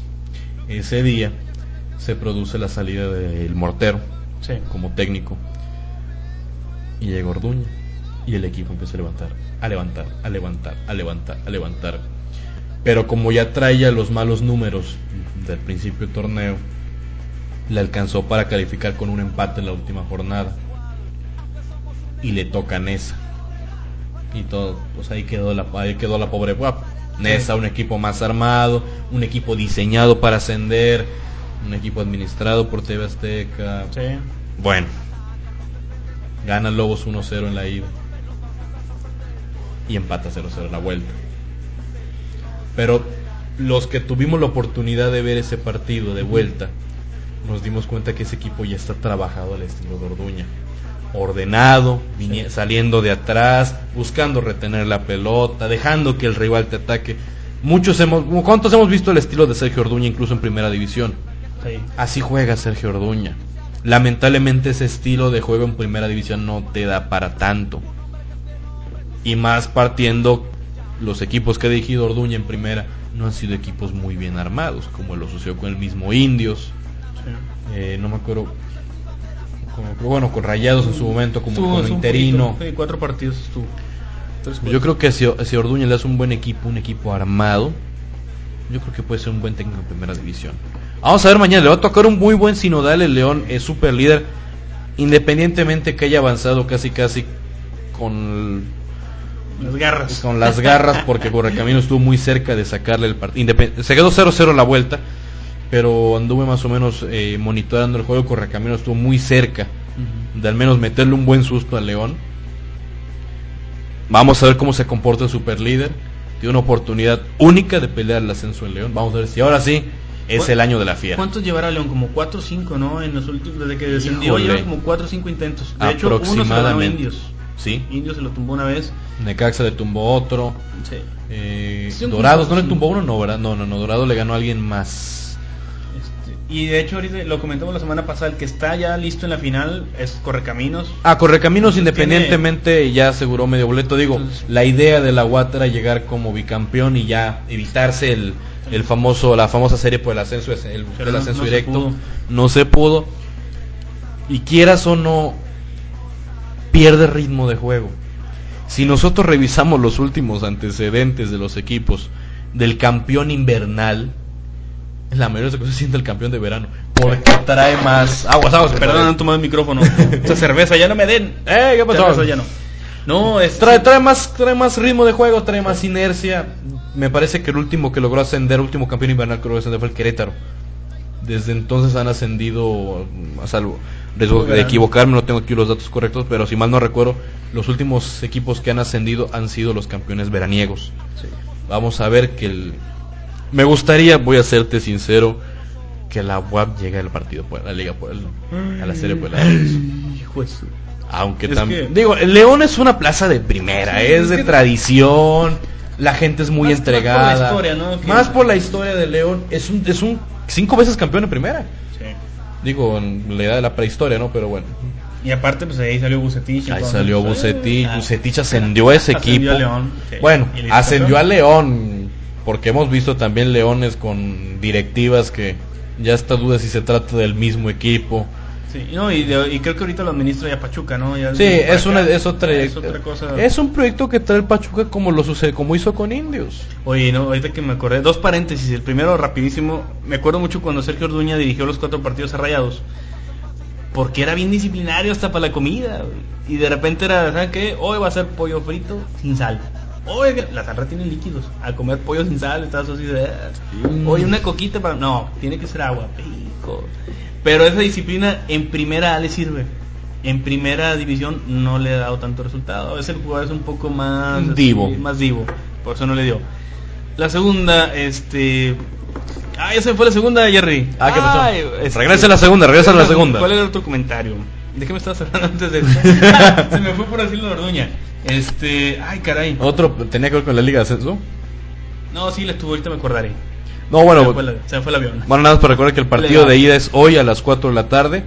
Eh, creo que puede ser transmitido por TBC, si mal no recuerdo. TBC está transmitiendo Sí. los partidos de, de- del ascenso. La verdad conviene verlo. El que tenga ahí un, un- una chancecita ahí a las 4 de la tarde. Aunque sabes que no, en, en Sky de repente están pasando las Ah, finales, sí, chance cierto. por ahí se, se cuela ahí la gente que le da una cambiadita a los canales y Un poquito de fútbol por la tarde. Sí. Digo, mañana es un día muy fu- futbolero. Futbolerón, sí. Entre hoy y mañana son días muy futboleros porque antes de la Liga de Ascenso se puede definir el título en España. Ah, Si el Madrid le pega al Bilbao en Bilbao y el Barcelona pierde con el Málaga en Barcelona, Está podemos. cañón, ¿no? Bielsa es Bielsa. Bielsa es Bielsa y el Barcelona no creo que quiera ya entregar la liga. Y no creo ahorita que... Eh, Málaga- eh, ¿Quién es el Málaga? ¿Pellegrini? Mm, ¿O, quién? ¿O me estoy confundiendo? Estaba Pellegrini, pero habría que tenemos que revisar, pero ahorita Sí. no, no, no. Pero no creo que sea más que Barcelona, ¿eh? Igual ahí Barcelona también acaba de ganar, que 7-0. 7-0 el Rayo Vallecano en Vallecas. Yo no creo que vaya vaya a perder. Yo digo que todavía se la van a hacer un poquito. ahí. ¿Sabes qué? El título es tuyo, pero te lo voy a hacer Una más de emoción, un una más. para que... Pero que no si, se si se dan esas combinaciones pierde el Barcelona y gana el Madrid hoy, Perdón. por fin se le va a hacer a Mourinho ser campeón de liga. Ya, para que lo corten. Ah, no, no es cierto. Él va- tiene larga vida ahí en... en Sin apasionamientos. ¿Y la Champions, apa? Ah, esa la va a cargar también ahí de, de piedrita en el zapato, ¿eh? Que la va a quedar debiendo porque... Digo, ya Mourinho puede estar tranquilo. sí. Pudo ganar la Guardiola un clásico. ya he perdido, ¿no? Ya de perdido, ok. No, no ganó una Champions, pero le gané un derby, un derby a Guardiola. Que ya es ganancia. Pero sí, Guardiola, ¿cuántos no te ganó? Eso agarras todo el tiempo. o sea, no, y con un mejor fútbol convenciendo siempre. De Mourinho, como quiera, así un poco más cuestionado. Salvo que se encontró ya con Ron- eh, Ronaldo ya en plan de crack y pues le dio lo que le ha dado, ¿no? Digo, yo sé que el, el hubiera no existe, pero piensa mal y acertarás. ¿Qué hubiera pasado si no hubiera llegado Ronaldo al Madrid? Buena pregunta. Porque si tú ves los partidos del Madrid, el 90% del ataque es Ronaldo. De Ronaldo a fulano, de Ronaldo a Perengano, A. Perengano a Ronaldo y de Ronaldo a puerta. Ronaldo tiro directo, Ronaldo de penal, Ronaldo se quitó a tres y definió. ¿Cuándo has visto que Benzema haga eso? Sí. Higuaín, Di María, es más, es un poco más estático, más Pepe. ¿no? Pepe. Pepe es ese, ese jugador que dices, no sé cómo puede estar ahí, pero ahí está. Una vez escuché un comentario de un de un aficionado al Madrid. No me acuerdo el nombre en este momento del tuitero, pero me dijo, es que si tú ves a Pepe, si Pepe se pone a jugar, Pepe es buen jugador. Pero Pepe no se pone a jugar el música 90% de las ocasiones, sino se pone a ver cuánta sangre saca. Literalmente. Sí, Literalmente. pues, es la imagen que todos tenemos de él, ¿verdad? ¿no? Sí, es muy. ¿Cuántos partidos o cuántas opiniones o cuántas ocasiones recuerdas de aficionados del Madrid que digan qué buen partido dio Pepe? No. No, ninguno. ¿eh? Hay más comentarios positivos de Cuentrao. y, eso es, y eso es mucho decir. No, y es demasiado, ¿eh? También deslumbró al principio, después como que se perdió. Como cuenta. que se fue perdiendo, ¿verdad? Sí. Y oye, nunca me puedo acordar del comentario de hace rato. Hasta que escuche el podcast de nuevo voy a decir, ah, era esto. Así que luego se Bueno, lo dejaremos para la próxima semana. Vamos más. sí. Vamos a abrir con ese comentario la próxima Ah, semana. sí, porque no, no puedo caer con espina. Al lado que lo escuche voy a saber cuál era. Me parece excelente. Pero bueno, este se viene ya entonces esta final de, de León. Vienen las semifinales, las cuartos de final. Yo terco con semifinales mexicanas. a mí se me hace que algo ya sabes, compadre. algo, algo, ya voy a vender boletos de la final. a Ahí mí- tengo unos ya. Ticketmaster. Ticketmaster Necaxa. Ah, Como no lo vio en Ticketmaster.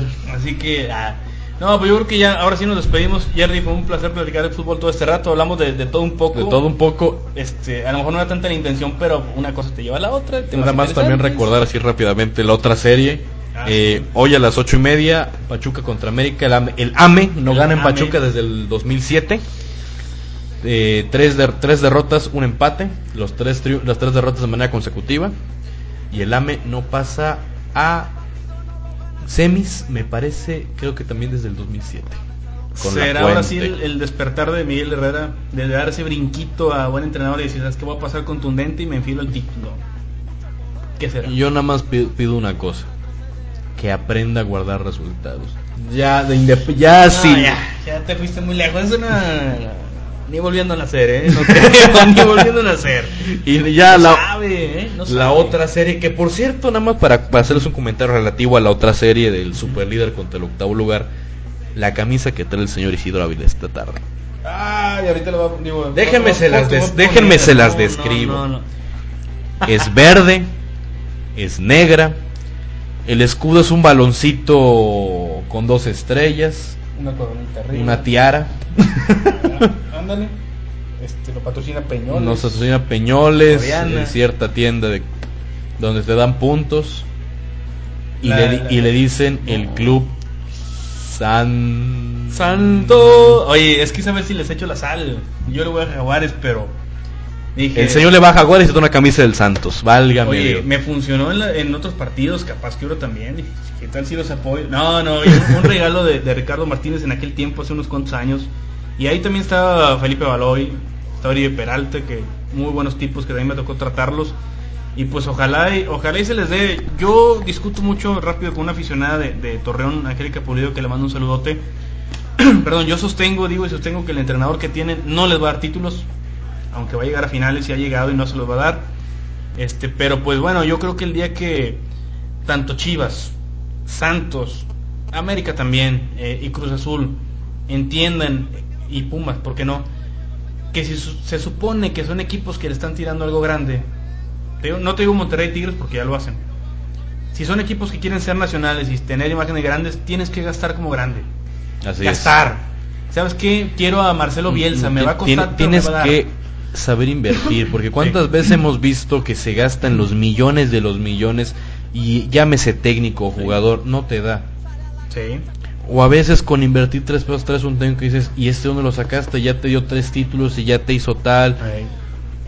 Ahorita tocas algo muy interesante y bueno, ya nada más para despedirnos. ¿Cómo se- cómo nos- gusta seguir aquí? ¿Ah? ¿no? Bueno, disfrutamos hablar con usted. Eh, a mí lo que me preocupa es cuántos ya dejaron de, ya nos pusieron mute. Así de que no, ya, ya me voy, ya, ya, me fui. ya, ya se, ya se despidieron. Bueno, bueno, el que mucho se despide. Bueno, ya. Dices que Galindo no les va a triunfos eh, a Santos. Títulos. Títulos, victorias, campeonatos, copas, vuelta olímpica.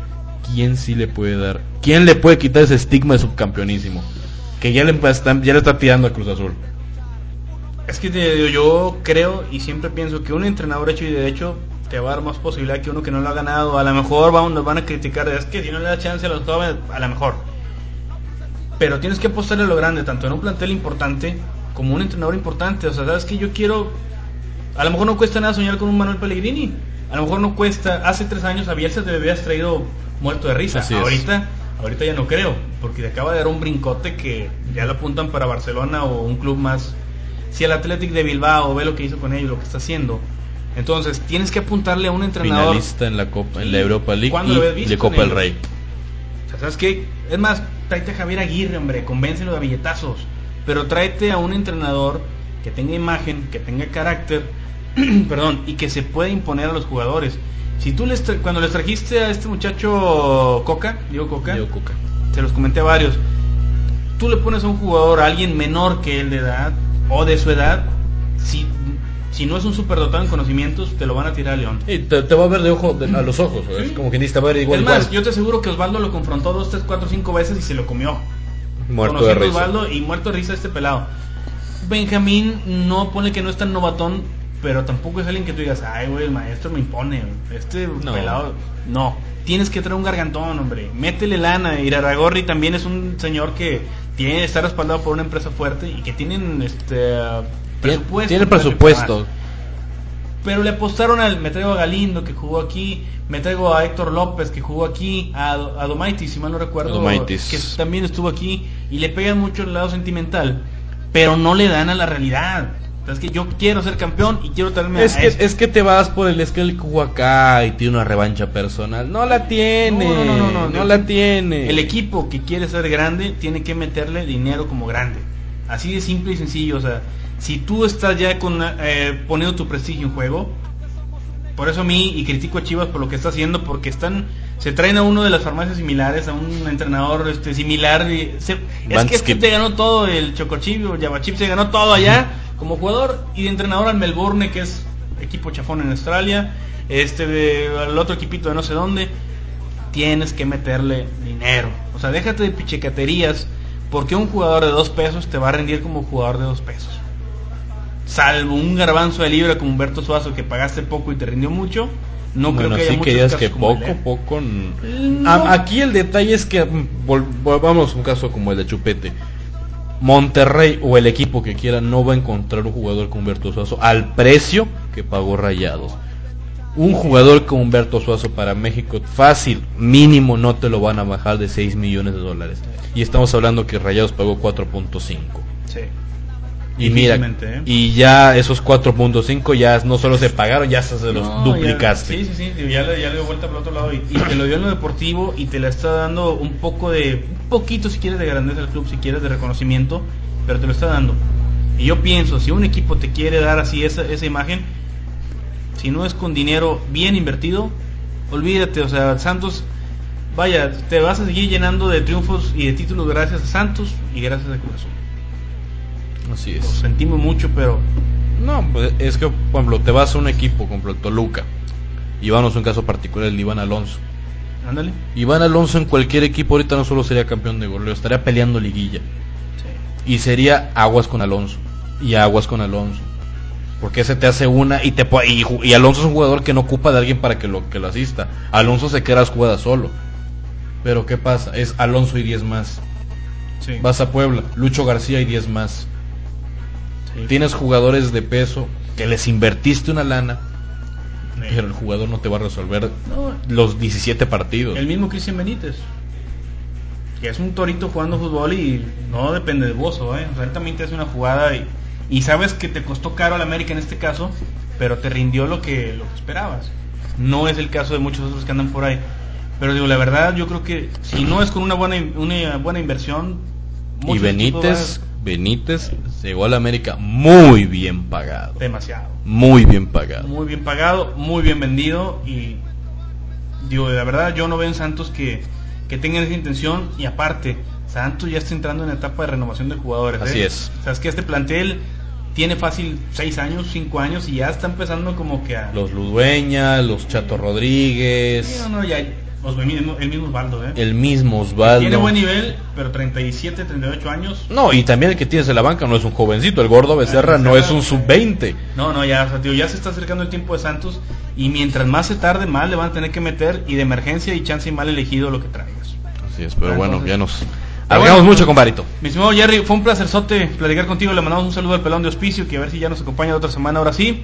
Y pues bueno, Jerry, No, no, pues muchas gracias por estarnos escuchando un- una vez más. Dios mediante, nos escuchamos la próxima semana, el próximo miércoles, esperando hablar de la previa de las semifinales con ambos. con ambos equipos regios. Ojalá y, y, este, y sea así y nos toque la, la suerte.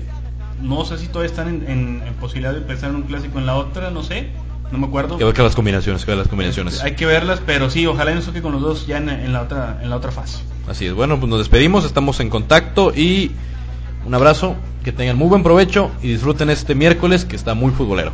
Vámonos y hasta la próxima.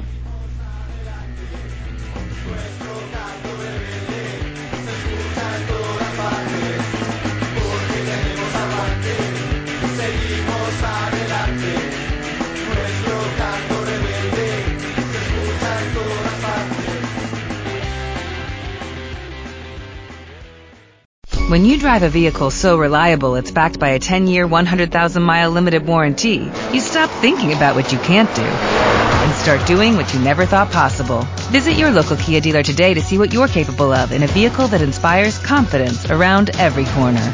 Kia, movement that inspires. Call 800-333-4KIA for details. Always drive safely. Limited inventory available. Warranties include 10-year 100,000 mile powertrain and 5-year 60,000 mile basic. Warranties are limited. See retailer for details.